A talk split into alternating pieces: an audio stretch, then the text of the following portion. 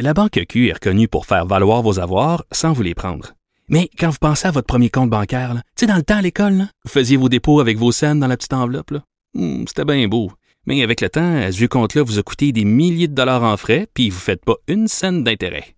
Avec la Banque Q, vous obtenez des intérêts élevés et aucun frais sur vos services bancaires courants. Autrement dit, ça fait pas mal plus de scènes dans votre enveloppe, ça. Banque Q, faites valoir vos avoirs.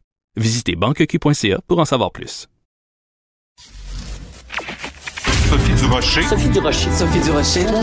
Mon nom est Sophie Durocher. Sophie Durocher.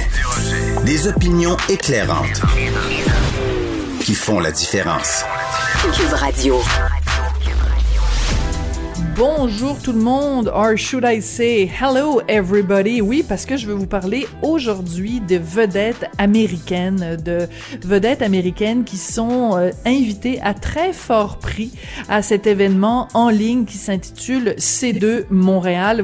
Vous en avez beaucoup entendu parler dans les pages du Journal de Montréal, Journal de Québec au cours des derniers jours. Donc c'est un événement qui a lieu euh, chaque année à Montréal, un événement de créativité, d'entrepreneurship avec des invités qui viennent, qui se déplacent, qui viennent ici à Montréal, puis ça fait rayonner la ville, puis il y a des retombées économiques sur la ville. Sauf que cette année, ben évidemment, l'événement se passe de façon virtuelle et euh, mon collègue Sylvain Larocque du Journal de Montréal a sorti plusieurs chiffres.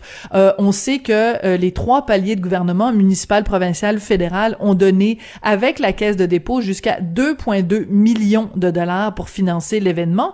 Et il y a des invités comme Jane Fonda, Gwyneth Paltrow et Sylvain est allé vérifier combien sont payés ces gens-là habituellement quand ils prononcent des conférences, quand ils se déplacent.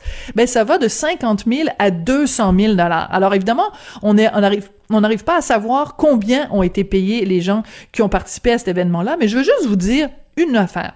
Euh, j'en parle dans ma chronique de ce matin. Jane Fonda était invitée hier à C2 euh, MTL et donc une entrevue virtuelle, une entrevue par Zoom. Puis là, on nous dit ben là, c'est une entrevue exclusive. Puis là, c'est super important ce qu'elle a à dire.